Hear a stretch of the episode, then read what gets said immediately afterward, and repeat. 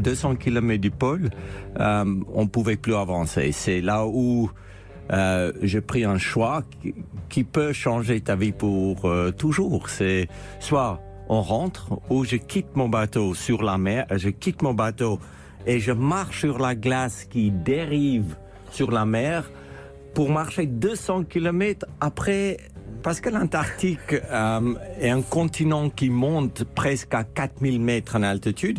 Tu commences au niveau de la mer et tu dois monter 3,8 km. Oh.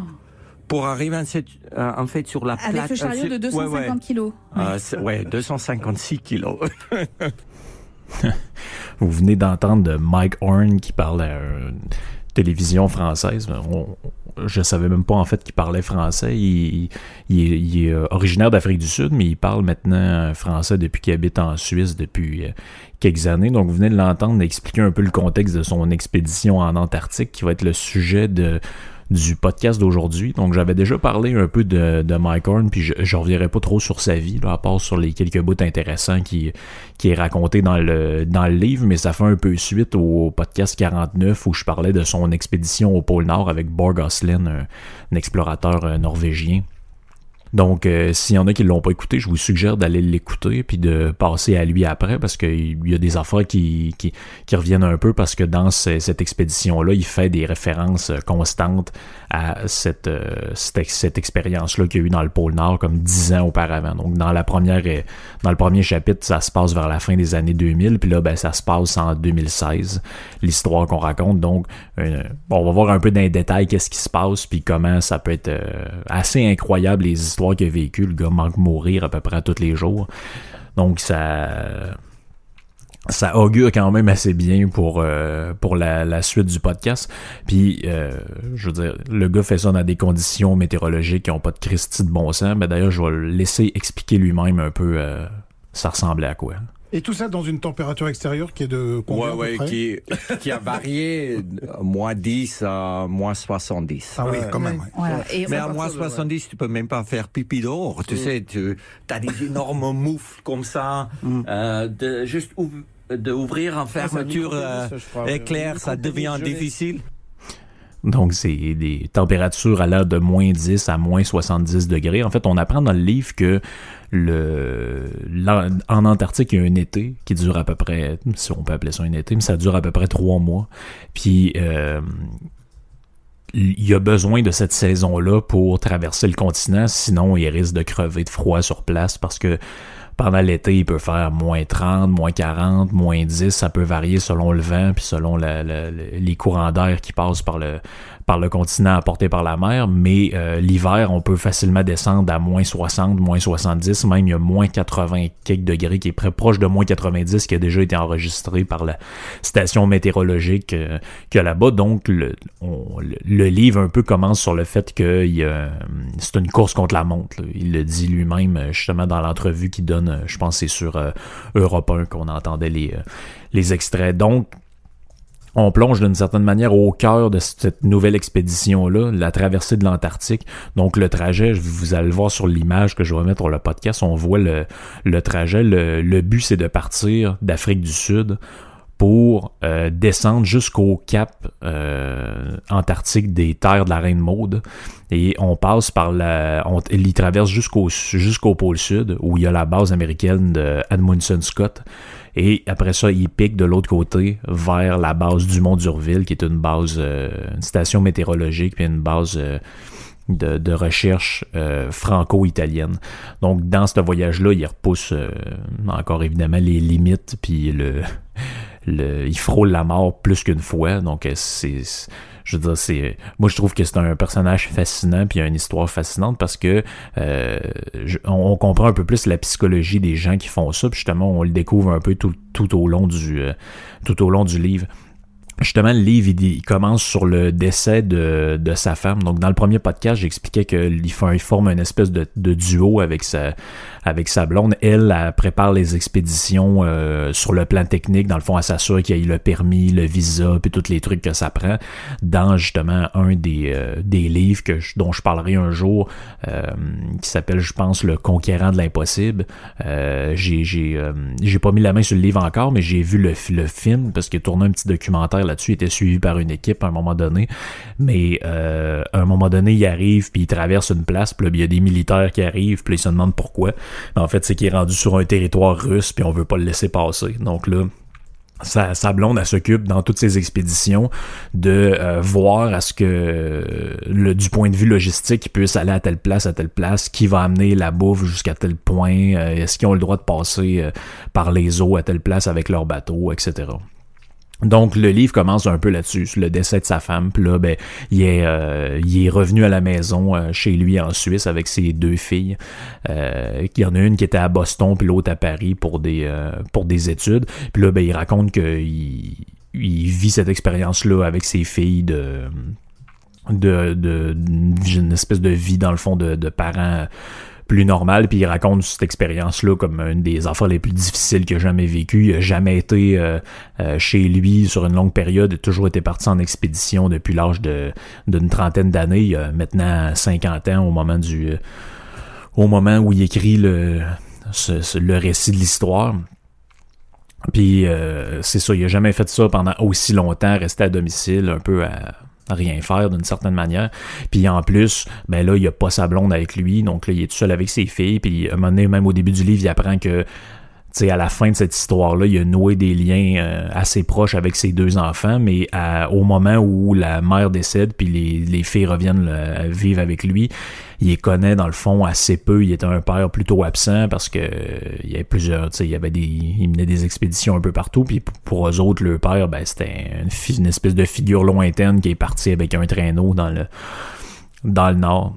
Sauf que justement, au bout d'un certain temps, ses filles le confrontent. Puis là, ils disent euh, Ben là, euh, tu nous tombes ses nerfs, tu tournes en rond, euh, tu sais pas quoi faire, t'es pas bien dans la maison, on le sait que tu veux repartir en expédition, c'est toute ta vie, t'as toujours fait ça, donc vas-y, puis va-t'en. Puis là, ben, au début, il y a une genre de négation, il dit Ah non, il faut qu'on reste avec vous autres, faut qu'on se supporte, votre mère est partie, faut qu'on reste ensemble etc., etc. Puis là, finalement, les filles tombent sur le plan de la prochaine expédition qu'ils avaient commencé à préparer avec Cathy, sa femme. Donc, c'est la fameuse traversée de l'Antarctique.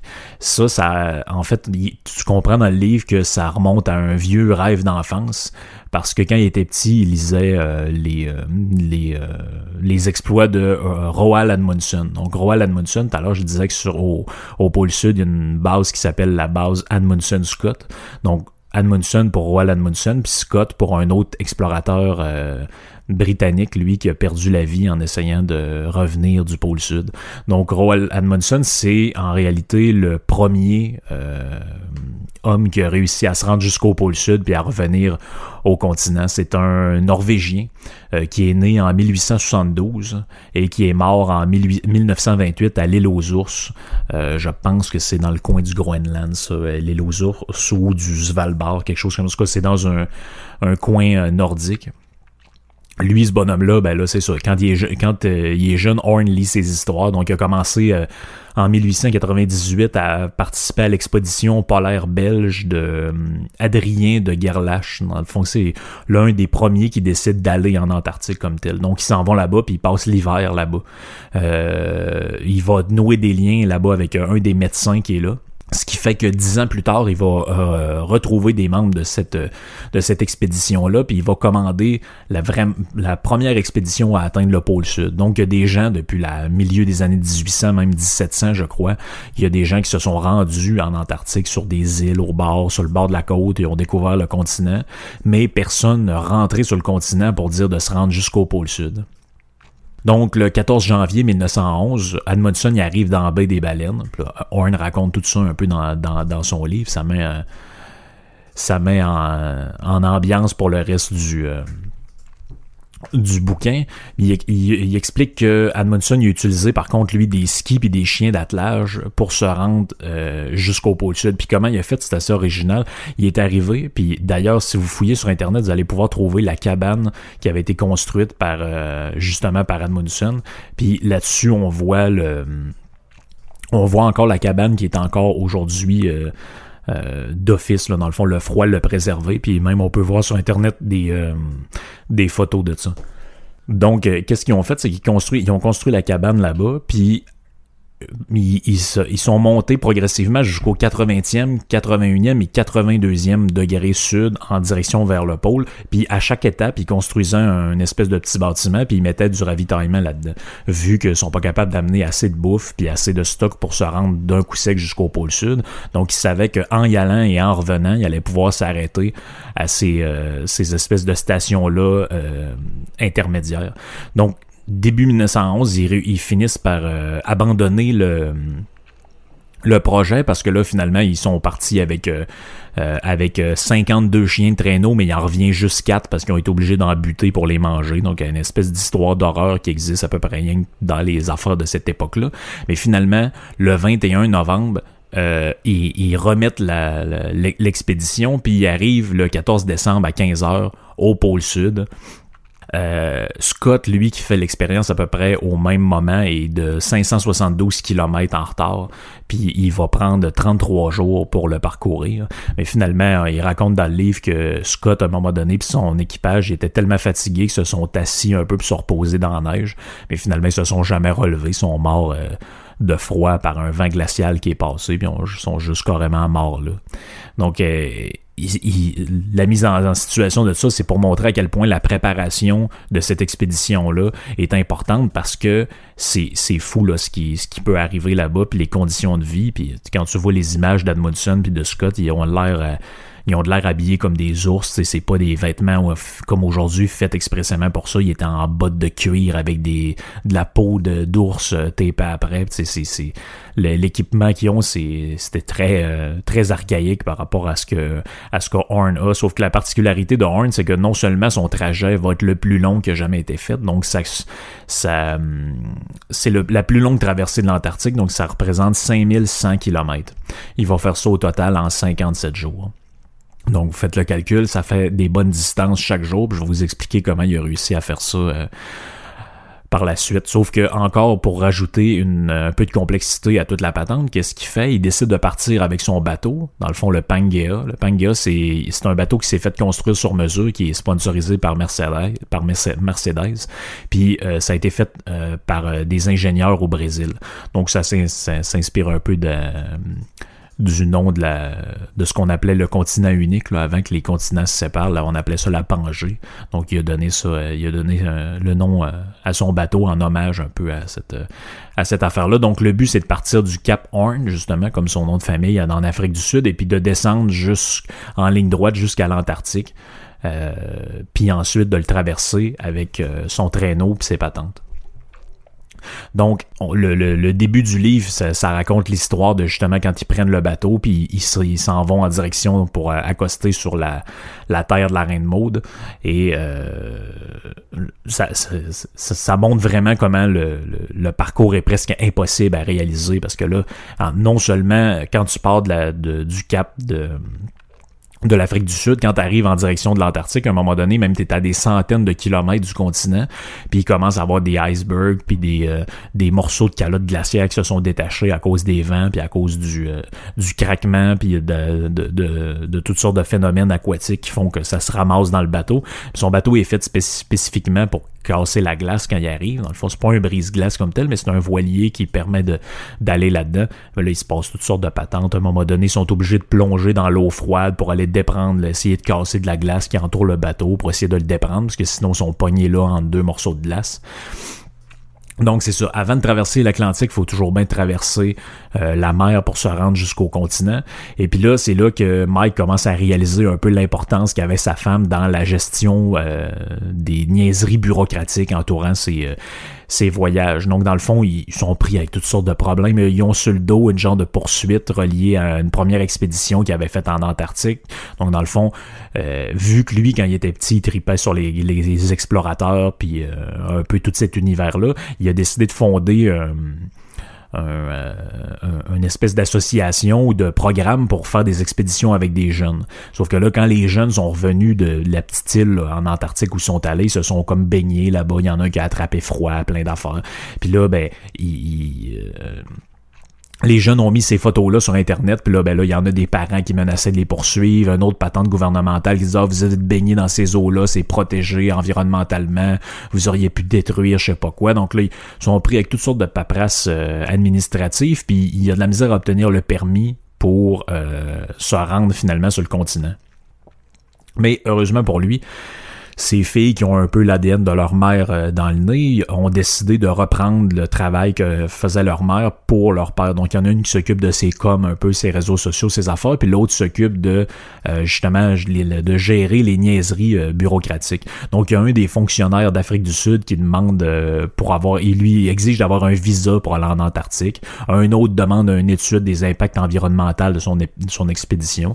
Puis il dit, ben, visa, je veux dire, l'Antarctique appartient pas à la l'Afrique du Sud, c'est un continent qui, qui, est comme géré par une entente euh, de plusieurs pays, mais ça appartient à personne techniquement.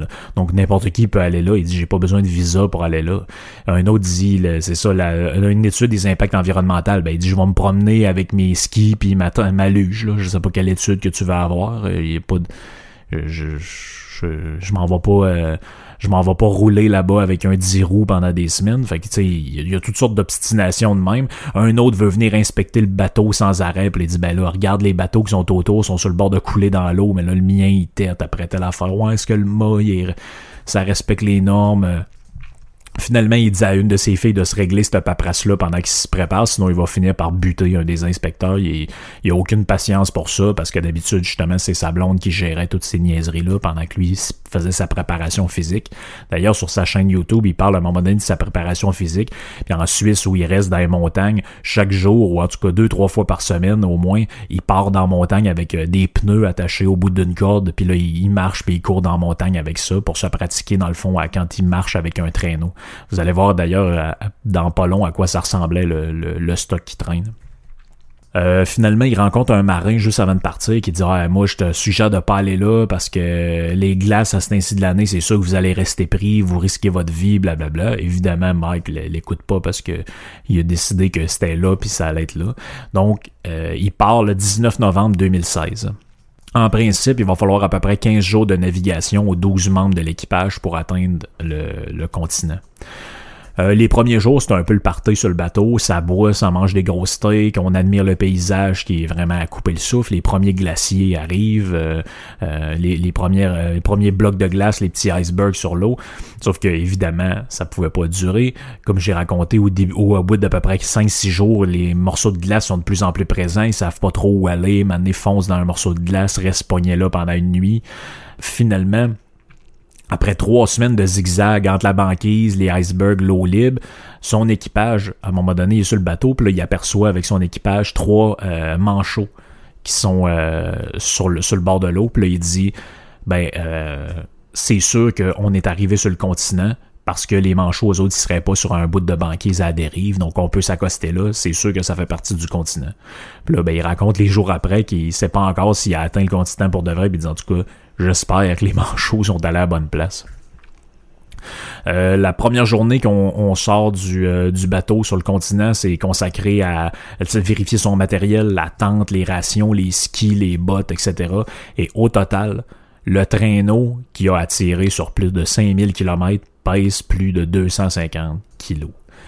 Euh, il, raconte dans le livre que les, euh, les membres de l'équipage essayent de le traîner sur comme 5, euh, 500 pieds juste pour le fun, puis ils reviennent, sont à moitié morts. Ah, tu peux pas traîner ça, t'es fou. Donc, il dit, ben, c'est comme ça, j'ai déjà fait jusqu'au pôle Nord. il est un petit peu plus pesant, mais ça devrait aller. Donc, le 13 décembre, c'est le début de la vraie aventure. À 10h AM, la traversée commence. Le début de la traversée est pénible, pénible comme c'est pas possible, parce que faut monter sans arrêt. En fait, au-dessus de, de, de, 200 km, tu montes, ben, comme il expliquait dans l'extrait du début, tu montes pendant 3,8 km comme tel, mais pendant plusieurs jours, euh, sur à peu près 200 km de long, tu montes sur une espèce de faux plat jusqu'à temps d'atteindre la surface du continent gelé. Donc c'est quand même assez long. Euh, il espérait en plus faire ce trajet pénible-là à l'aide de son cerf-volant, mais dans les premiers jours, il n'y a pas de vent, mais au moins il fait à peu près moins 5 degrés, donc c'est pas trop pire pour ce qui est du gel. Euh, sauf que là, c'est épuisant. Il fait des. Euh, après deux jours, il y a 40 km de, de, de, réaliser. Il est brûlé. Puis là, là, je sais pas comment je vais faire pour traverser le continent. C'est épuisant. Parce que là, son but, c'était de euh, traverser avec cinq tailles de cerf-volant différents. Donc, dans le fond, il fait ce qu'on appelle du ski kite, un peu comme vous avez peut-être déjà vu ceux qui font du, du kitesurf. Tu as un cerf-volant puis qui, qui t'amène avec ton, ton surf sur l'eau. Ben, c'est le même principe. Puis là, il a calculé qu'avec les vents moyens qu'il y a là-bas, il pouvait faire des journées d'une centaine de kilomètres facilement avec un bon vent avec ses skis. Donc beaucoup plus rapide que si le fais à pied. Parce que si tu le fais à pied, la traversée de l'Antarctique, ça peut prendre euh, plusieurs mois. Là. là, il dit je peux pas faire ça en plusieurs mois parce que je vais mourir de froid. Faut que ça fasse au maximum, faut que je fasse ça en 60 jours. Donc l'histoire nous, nous finit par nous dire qu'il a réussi de faire ça en 57 jours, mais comme je dis, c'est une course contre la montre incroyable. À ce moment-là, il réfléchit, dit bon, est-ce que je change de cap? Puis je passe par un autre bout je, je serais quand même capable de briser le record qui est détenu par euh, son ami Borgoslen d'ailleurs. Il n'y a pas 52 000 personnes qui ont fait ce trajet-là. Il y a en fait lui qui va le faire. Borgoslen qui l'avait fait et une française dont j'oublie le nom qui l'a fait dans les années 90, une partie du trajet, mais à partir de, l'autre sens de la péninsule qui est comme une pointe euh, qu'on voit quand on regarde des images euh, de la carte de l'Antarctique le traîneau est péniblement lourd. Pourquoi il est lourd? Parce que dedans, il y a une paire de skis de rechange, il y a 40 litres de fioul, il y a 5 tailles de cerf-volant différents, il y a de la bouffe. Euh, donc, euh, il y a comme sa maison à tirer, si on veut. On arrive au troisième jour, le vent se lève et là, les problèmes commencent. Euh, il a presque perdu l'équipement et le traîneau à un moment donné dans une bourrasse de vent. Euh, il y a toutes sortes de patentes qui arrivent. Euh, il y a un problème avec un de ses panneaux solaires à un moment donné parce qu'il est équipé c'est un projet de fou, mais il est équipé en fou. S'il y a un panneau solaire qui alimente un modem satellite, qui lui donne dans sa tente le Wi-Fi, l'accès à un GPS pour se situer tout le temps par rapport au nord, puis il est capable d'appeler avec ça euh, via son, système satellite ses filles en cas de problème ou euh, pour avoir des, des conseils sur le, le chemin à prendre. Dans ce livre-là, c'est un peu spécial par rapport aux autres. Il se livre beaucoup plus sur sa vie et sa famille. Euh, le, chapitre 5, d'ailleurs, est presque juste là-dessus. Sa rencontre avec sa blonde, les filles, leur voyage dans le nord canadien, qu'est-ce qu'ils ont fait, qu'est-ce qu'ils ont pas fait? Mais euh, il donne euh, autant d'informations que dans l'autre livre aussi sur toutes les, les, les techniques, puis comment il fait pour faire telle affaire. Puis commençant par la bouffe. D'ailleurs, le matin, il mange 6000 calories pour pouvoir partir sa journée. Il va en manger 6000 autres le soir, donc il mange environ 12 000 calories par jour pour rester en vie. Il explique que c'est ça qui... Euh, qui permet de, de, garder sa chaleur. Dans le fond, quand tu ingurgites beaucoup de calories, ton corps se réchauffe. Puis euh, quand les calories commencent à manquer, puis tu commences à ressentir la faim, c'est là que les engelures arrivent au bout des doigts, au bout des pieds. Euh, justement, parlant du froid, comment il est équipé, quatre couches de laine, des vêtements imperméables, pantalon de plume, un blouson thermique.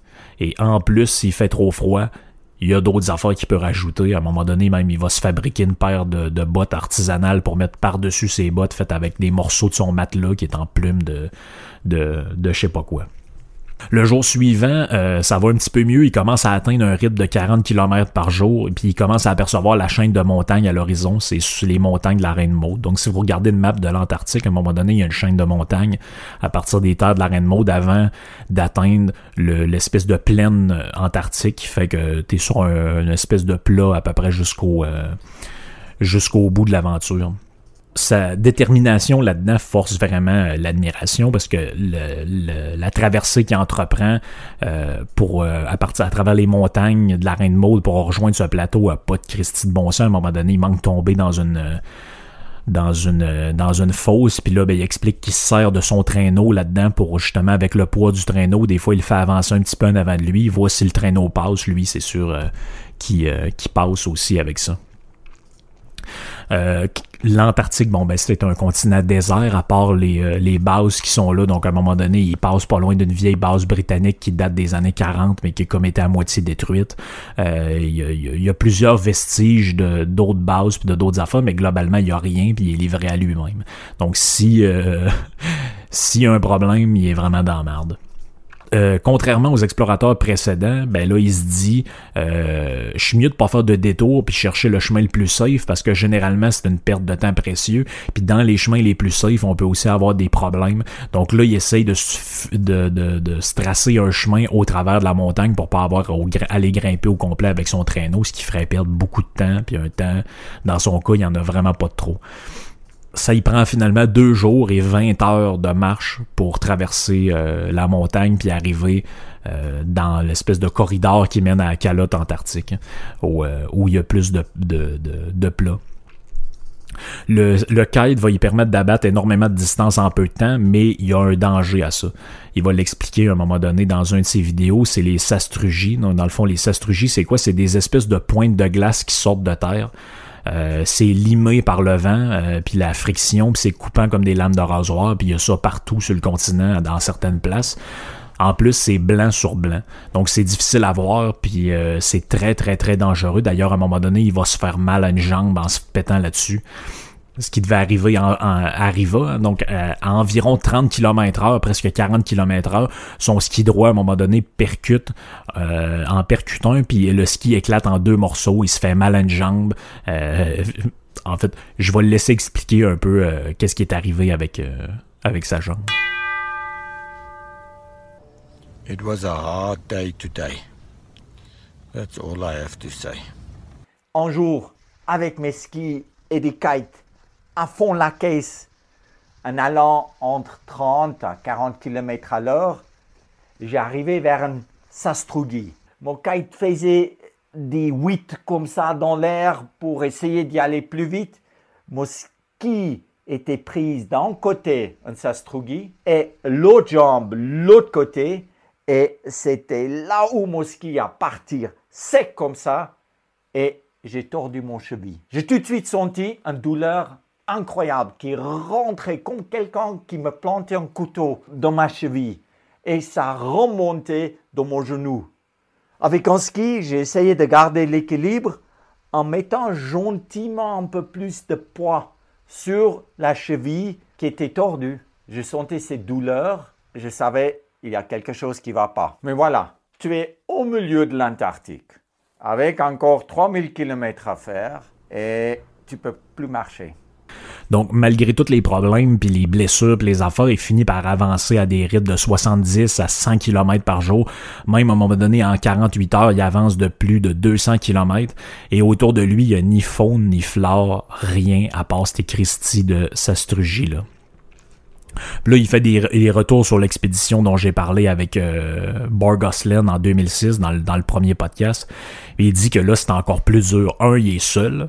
Donc, il est livré à sa psychologie. Quand il déprime, c'est à lui lui-même de se remonter le moral. Ils peuvent pas s'entraider les uns les autres. Puis deux, c'est une course contre la montre parce que dans l'atteinte du pôle Nord, il y avait un délai, oui, à cause des rations, mais là, c'est pas le problème, c'est pas la bouffe, c'est euh, la température. Parce qu'il dit le mois prochain, il va faire moins 30, l'autre d'après, il va faire moins 40, puis déjà au mois d'avril, on va frôler le moins 50, ce qui fait qu'à ce moment-là, ces températures-là permettent pas à un humain peu importe le.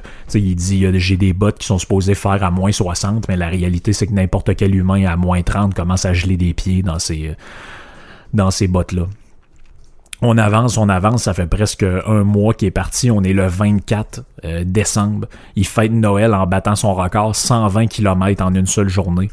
Euh, il fête ça en revenant à la tente. Il mange un gâteau sec qui était préparé par. Euh, il a fait, sa bouffe est faite lui par un genre de plein de gens qui collaborent à son projet, des chefs cuisiniers, plein d'affaires. C'est de la bouffe déshydratée qu'il met dans l'eau. Donc, il y, a, un gâteau, du chocolat, il y a un peu de whisky, fait ça euh, avec ça. À un moment donné, il raconte que, justement, quelques jours après, il voit un, petit oiseau qui, euh, qui vole pas loin de sa tente. Puis là, il se demande si c'est une hallucination, parce qu'il raconte que quand il a grimpé l'Everest à un moment donné, ou puis le Kilimanjaro, rendu à une certaine hauteur, ton cerveau manque d'air, puis là, c'est euh, un peu comme dans le désert avec le, quand tu es complètement déshydraté, tu commences à avoir des hallucinations. Puis c'est là que ça peut devenir relativement dangereux. Donc il sait pas, sait pas exactement si il sait pas exactement si c'est une hallucination, mais il décide, sait pas trop pourquoi, de suivre la trajectoire que l'oiseau a l'air de prendre parce qu'il se dit peut-être qu'il s'en va vers, euh, vers le sud. À ce moment-là, il reste 1500 km pour atteindre le pôle. Sauf que là, toutes sortes de problèmes. Le vent, à un moment donné, tombe. Il arrive plus qu'à faire 20 à 30 km par jour. Là, il est un peu euh, démoralisé parce qu'il voit le temps passer. Puis à un moment donné, il se dit, bon, là, j'aurai pas assez de temps. Qu'est-ce qu'il faut que je fasse? Je vais changer mon horloge biologique pour avoir des journées de 30 heures. Puis quand il explique ça un moment donné, tu te dis, OK, mais il fait comment? Donc, la technique, c'est que il garde le 14 heures de déplacement 5 heures pour manger parce que c'est compliqué, il faut qu'il fasse fondre l'eau, réchauffer ses patentes, puis 5 euh, heures pour le sommeil. Puis là, il calcule qu'il peut faire à, partir de maintenant des journées de 30 heures. Donc à un moment donné, euh, même si le, vu qu'il fait noir tout le temps à ce moment-là, en fait, vu qu'il fait clair tout le temps à ce moment-ci de l'année en Antarctique, il n'y a pas de nuit, il n'y a pas rien, que tu dormes à midi ou que tu dormes à, à 10 heures le soir, ça change rien. C'est comme si tu étais en plein jour tout le temps, puis les températures sont pas différentes le jour de la nuit. Donc là, il, augmente euh, ses heures de déplacement à, 20 heures de 14 heures à 20 heures. Donc, il se déplace 20 heures par jour. Il dort, il mange, il prend 5 heures pour manger, puis 5 heures pour dormir tout le temps. Puis c'est comme ça qu'il fait pendant des jours et des jours. Justement, le 30 décembre, le vent se relève tellement qu'il se relève que Mike atteint une vitesse, il se mesure avec un, je pense c'est son GPS ou je sais pas trop qui permet de mesurer ça, mais il atteint une vitesse de 50 km avec son ski kite, puis ce qui fait qu'en 48 heures, 20 heures de déplacement par jour, il réussit à abattre 335 km de distance. Il est maintenant à moins de 1000 km du pôle. Sauf que, comme je l'ai dit, le, la vitesse puis le vent, ben, ça entraîne aussi des problèmes puis des dangers. Ben, c'est parce que plus tu vas vite, plus tu as de chances de, de, te planter puis de te péter la gueule. Donc, à de, plusieurs reprises, il brise les skis ou encore il défonce la luge ou son kite part au vent puis il est obligé de le chercher euh, avec parce qu'il y a un système pour se décrocher pour justement pas être emporté euh, par le cerf-volant.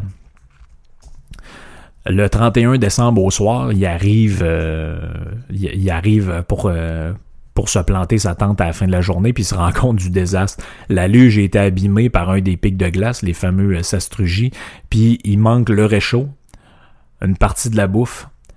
On se rappelle qu'il mange 12 000 calories par jour pour rester en vie, puis quelques articles qui ont été éjectés par le trou qui était fait dans, la bâche du traîneau. Là, c'est un désastre. Il pas, euh, n'y a aucune idée où la perte s'est faite. Puis aujourd'hui, il a abattu presque 200 km de distance. Donc, ce serait suicidaire de retourner sur ses pas. Donc là, il capote, euh, il est dans sa tente, il, il, sait pas trop quoi faire. Puis c'est dans le livre, ce qui est intéressant, c'est qu'à chaque fois que quelque chose comme ça arrive, il en profite pour faire des parenthèses puis raconter des anecdotes. Comme dans celui-là, il raconte euh, dans le fond son passage dans les forces euh, armées sud-africaines dans les années 80. Donc il dit, je m'engage dans l'armée sud-africaine en 1985 pour lutter contre les communistes au nord du pays qui a fait des victimes aux frontières de l'Angola. Dans le fond, il y a une guerre à l'époque entre l'Angola puis euh, l'Afrique du Sud. À ce moment-là, il est lieutenant du 101e bataillon chargé de lutter justement contre les terroristes qui sont soutenus par euh, l'URSS puis Cuba. Ça s'appelle la guerre des gorilles apparemment, si vous voulez euh, fouiller là-dessus puis ça vous intéresse. Euh, c'est à ce moment-là qu'il voit ses amis sauter sur des mines, être complètement déchiquetés. Finalement, il finit par être des seuls survivants du, bataillon. D'ailleurs, dans son bataillon, il est le seul blanc sur 30 personnes qui sont dans, ce bataillon-là. Les autres sont des Sud-Africains euh, noirs. Donc lui, il, y avait des relations assez, euh, assez proches avec tous ces gens-là euh, depuis le début.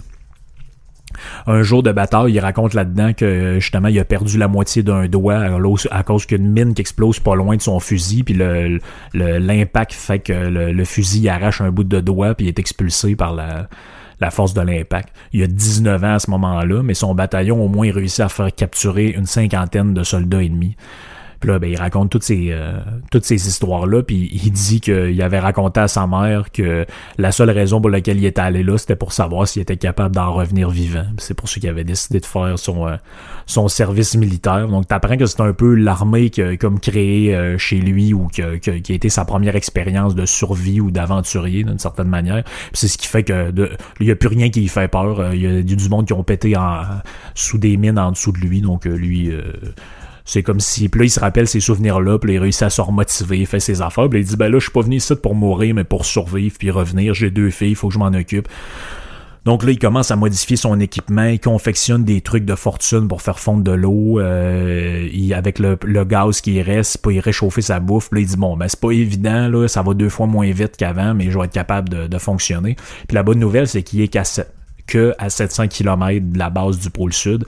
Puis ils on ne peut pas organiser un ravitaillement, c'est trop compliqué, donc je vais survivre avec un minimum de stock pour me rendre là-bas. Les blessures, les blessures commencent à s'accumuler. Depuis quelques jours, ses pieds enflent à cause du froid, du manque d'oxygène dans les bottes. Il y a de l'œdème dans les, euh, les, orteils, surtout les gros. Euh, pour se soulager, c'est un peu dégueulasse. J'espère que vous n'êtes pas en train de manger. Mais il prend une drill, puis une mèche, puis il perce son gros orteil pour faire sortir l'œdème, puis il va manuellement avec les, les petits orteils. Il raconte ça dans un de ses vidéos. Euh, c'est dégueulasse. Mais il dit qu'il n'y a pas le choix, sinon le l'œdème peut faire en sorte qu'à un moment donné, le pied va tellement devenir euh, magané que ça pourrait être dangereux d'avoir une amputation. Euh, il raconte encore tous les problèmes qu'il y a avec les, euh, les, les, bureaucrates qui essayent de mettre de l'eau dans le gaz de son expédition dans toute cette histoire-là. Euh, il, il, est contacté par sa fille, puis elle dit Fais attention où tu passes parce que là, il y a un no-go zone. Dans le fond, c'est pourquoi il y a un no-go zone, c'est que la base militaire, euh, la base américaine d'Admundson Scott, ils utilisent des coins puis ils appellent ça des no-go zones, puis ils mesurent genre la qualité de l'air là-dedans ou le, le, le, taux de pollution dans telle place, puis là, ben t'as pas le droit de passer là. Fait que là, il dit J'espère qu'en arrivant à base, je me ferais pas écœurer parce que sans le savoir, j'ai mis le pied dans une no-go zone. Fait que là, il y a toutes sortes de. Il y a un échange de mails avec sa fille. Euh, qui est assez intense euh, par rapport à ça.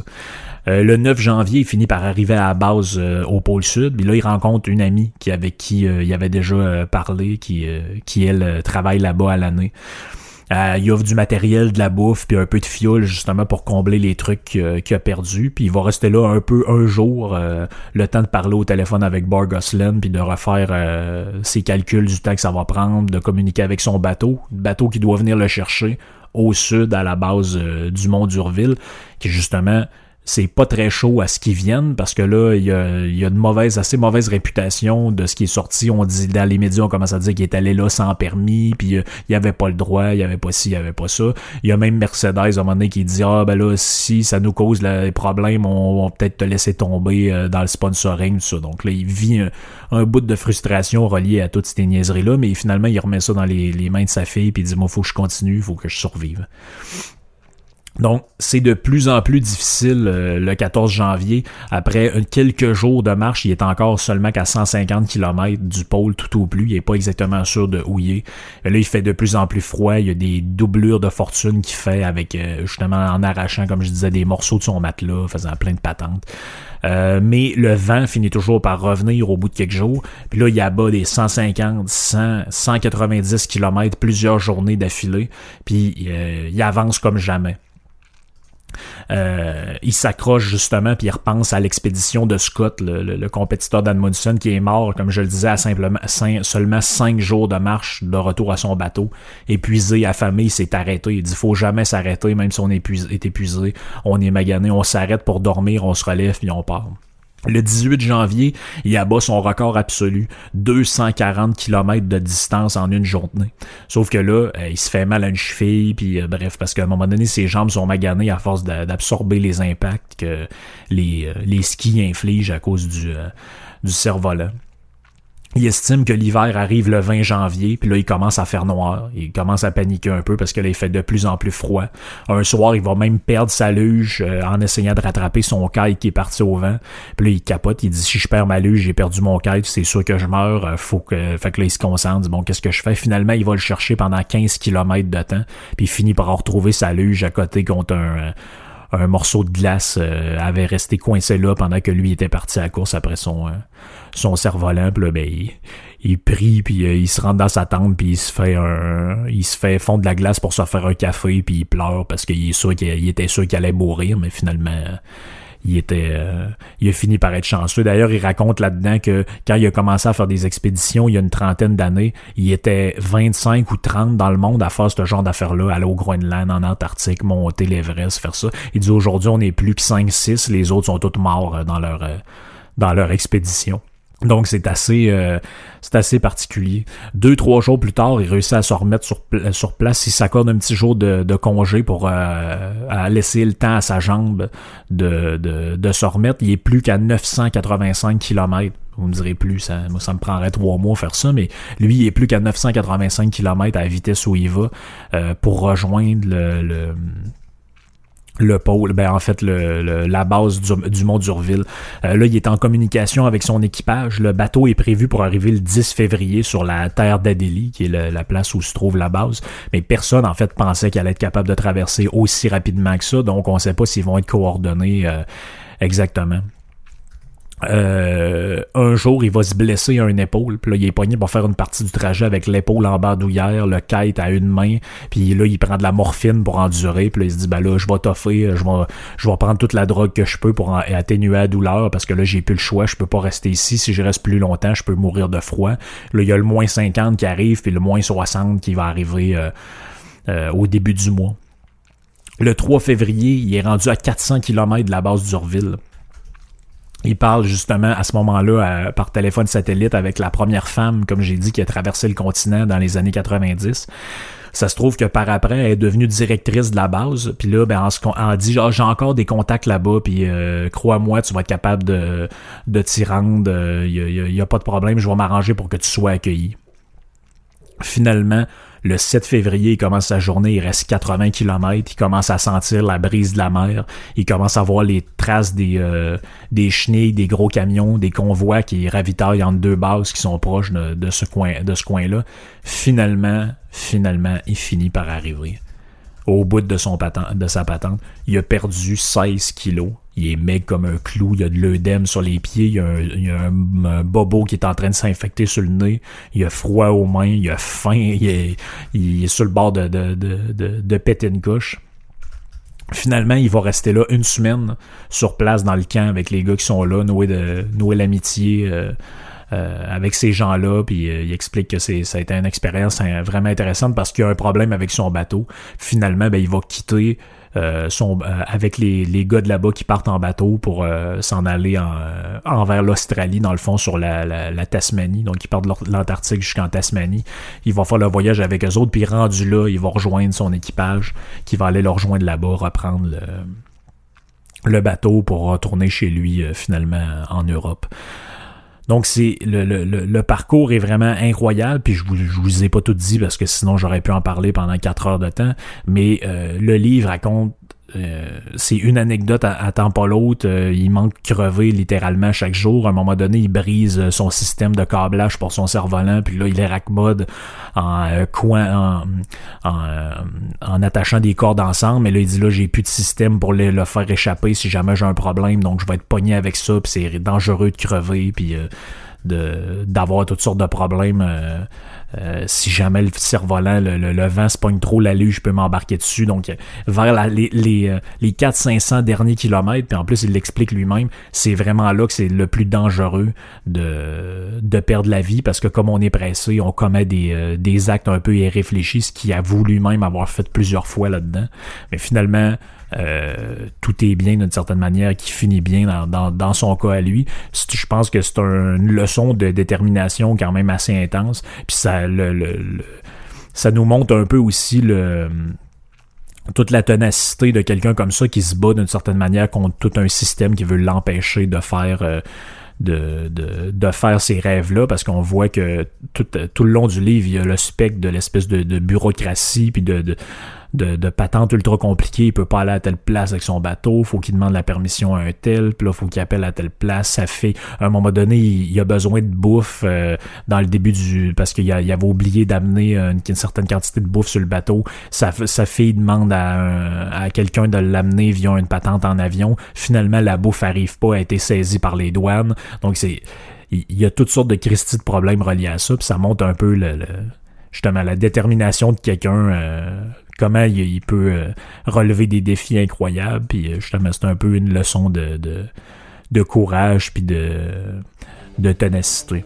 Fait que ça fait pas mal le tour pour cette histoire-là. J'espère que ça vous a intéressé autant que moi ça m'a intéressé en lisant le livre. je vous le suggère, hein, même ceux qui sont pas des lecteurs aguerris, euh, c'est des petits livres. Mike Horn, vous pouvez trouver ça dans à peu près n'importe quel Renaud Bré, Archambault, peu importe où vous êtes, euh, quel magasin de livres, ça se trouve un peu partout. Ils ont en français, en anglais. Euh, la langue que vous voulez. Donc, je vous le suggère vraiment pendant les vacances c'est une petite lecture qui fait du bien puis qui, euh, qui divertit.